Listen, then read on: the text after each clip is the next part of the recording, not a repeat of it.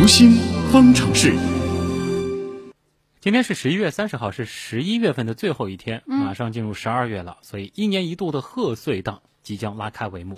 那根据目前各大院线的统计，今年十二月贺岁档上映的影片数量将近三十部哦。嗯说到这个贺岁片啊，大家都会想到一部接着一部的喜剧电影啊，轻松啊、幽默啊、搞笑啊，总归是很有喜感。嗯啊，这个贺岁片的目的就是要让大家乐呵呵的。哎，那么看电影的同时，你有没有想过，为什么喜剧片能够让人发笑呢？我们其实今天开启的就是一个非常欢乐的心理学的话题啊，我们来聊聊幽默和欢乐。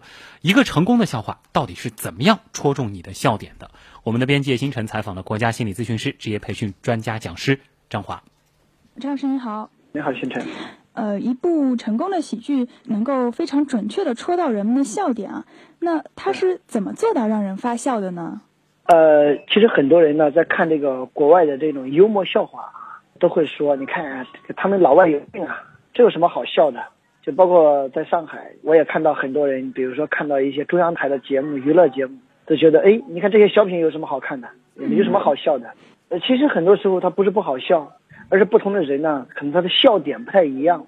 但是不管这个人的笑点是怎么样的，一般的一个笑话，它之所以能引人发笑，那是因为它符合人性的一些特点啊。比方说，通过这样一个笑话，能够让读的人感觉，哎，这个笑话里面的出现的东西、出现的情形、出现的人都比我笨，都比我蠢，那我是聪明的，那我是优越的，那这个时候这个笑话就能引起一种笑点。就甚至我们通常会把这种笑话称为一种歧视性笑话，啊，就蛮看不起的，就贬低别人。哎，好滑稽哦。嗯，其实就是嘲笑故事里的这个人的愚蠢。对的，那你比方说，我看过一个这样一个笑话，说一个牛对蜗牛说：“哎你看你爬那么慢，离我远点。”这个蜗牛说：“慢怎么了？我有房，你有吗？那你天天住个破牛棚，还牛的不行。”哎，其实像这样一种，它就属于一种嘲讽性的笑话。那因为我们每个人呢，都希望能够把自己的那个优势的一面，比别人强的一面秀出来。所以看到别人出丑，看到别人被讽刺，像小丑一样很滑稽的，那我们就觉得很好笑。这是最原始的一种笑话，它引起的笑点就是说让你能体现出比别人强。但是呢，随着人们也越来越有文化层次、有水平啊，人们对这笑点也在逐渐的敏感性在降低，慢慢的也延伸出很多有学问的笑话啊，比如说去嘲讽社会啊，去嘲讽一些某一类的社会现象啊。其实，在这个过程当中，也是通过这种嘲讽啊，让我们自己达到一种自己优越的这样一个体现。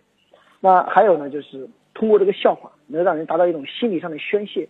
在心理学里面有弗洛伊德，弗洛伊德一直是说，人很多时候都会产生一种压抑。那为什么压抑呢？因为弗洛伊德有一系列的理论，其中有一个理论就是性本能，就是关性，什么东西都泛性论，什么都和性有关。但你知道，这个社会当中又是性又是被禁忌的。所以人在这样一种谈性有关的东西，这就实现了一种压抑。但是通过笑话呢，却能让人在这个过程中达到一种宣泄。所以你看，很多的笑话都和什么有关？黄黄段子有关，说得了黄色笑话，说得了荤段子。那这样一来呢，既能够把我们压抑的、所禁忌的这种东西，能够有所表达、有所突破，呃，实现内心的一种宣泄。所以在弗洛伊德看来，可能这种笑话本身也是对于这种压抑本能的一种心理释放。所以突破禁忌，这个可能也是笑话可以让人发笑的一个点。对的。那么还有呢，就是可能一个笑话呢，就是要有一个突破，就是让人感觉很意外、意料不到，就是打破一种规则啊。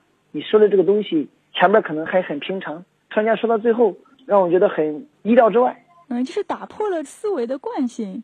对你像很多时候我们说的一些，不管是脑筋急转弯也好，还是说很冷的一些东西。我们把这种称为冷笑话，其实这种冷笑话一般的给人感觉也是让人产生很意外。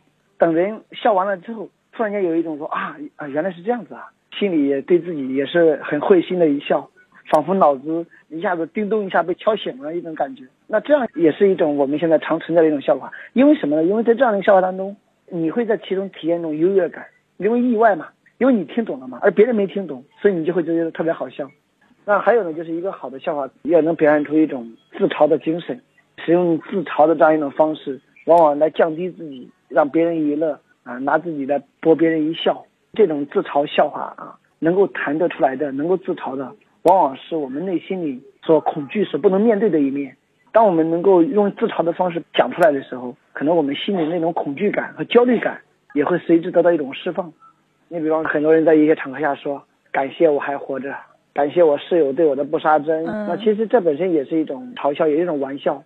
但是呢，这背后他就好像在说人们集体潜意识当中一种焦虑之感，一种恐惧之感。这个东西可能说出来，每个人心里都会产生一些共鸣，就是大家心里都是会有这么一些害怕，所以也正好是让大家有这样一个机会笑一笑，释放出这样一种害怕。对对对，说笑话也是有讲究的，就是运用了人们的一些共同的心理感受。对，那其实呢，我们在这里谈论你这个笑话有什么原理，其实也不太好，因为你把笑话的原理都搞清楚了，以后别人讲一个笑话，哦，你都在。旁旁观啊，嗯你都在琢磨，可能反而也让我们少掉了很多生活中的一些笑点。其实我们很多东西不明白，被捉弄了也好，还是参与了也好，笑一笑也挺开心的。嗯对，别把它搞太明白，太明白了就不好笑了。对的，对的。好的，谢谢张老师。好，谢谢星辰。嗯，笑话不仅仅可以起到活跃气氛的效果，在职场上会开玩笑、懂得幽默的人呢，也更加受到欢迎。事实证明，思维活跃开朗、容易沟通型的人，在同等机会下，会比沉默寡言、走进人群立即被淹没的人更容易被人赏识。那么，我们要怎么样培养自己在职场中的幽默感呢？接下来，我们来听心理观察员、二级心理咨询师四月是怎么说的。好的，主持人，职场幽默是职场智慧的一种表现。一个人不会无缘无故就能引起他人的好感，而快速赢得周围人认同的方式之一就是热情、开朗、幽默。有的人觉得自己的性格古板，而幽默是与生俱来的性格。其实幽默更像是一种能力。那既然是能力，任何人都可以培养起来。当然，首先你得转变在职场中的心态，用乐观的眼睛去看待职场和工作。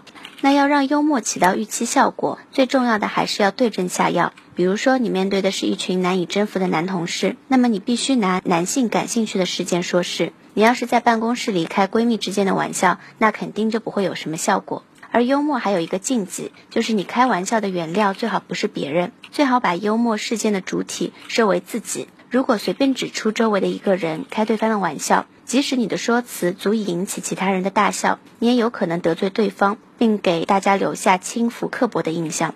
如果想要融入一个陌生的群体，靠幽默的细胞打开冰冷的大门，平时的积累很重要。注意收集群体关心的话题，针对他们谈论的焦点拓展自己的知识面。平时多积累一点，掌握多方面的信息，你才可能说出适合不同场合的笑话。主持人。好，谢谢四月。谢